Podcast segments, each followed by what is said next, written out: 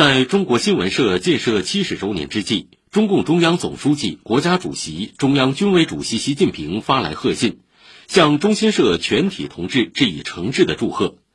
习近平在贺信中指出，七十年来，中新社坚持爱国主义的报道方针，坚持为侨服务，为讲好中国故事、传播好中国声音发挥了积极作用。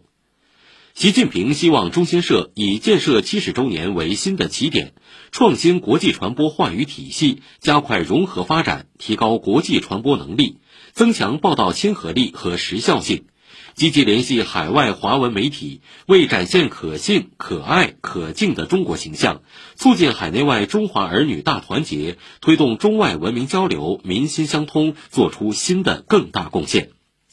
昨天，庆祝中国新闻社建设七十周年大会在京举行，会上宣读了习近平的贺信。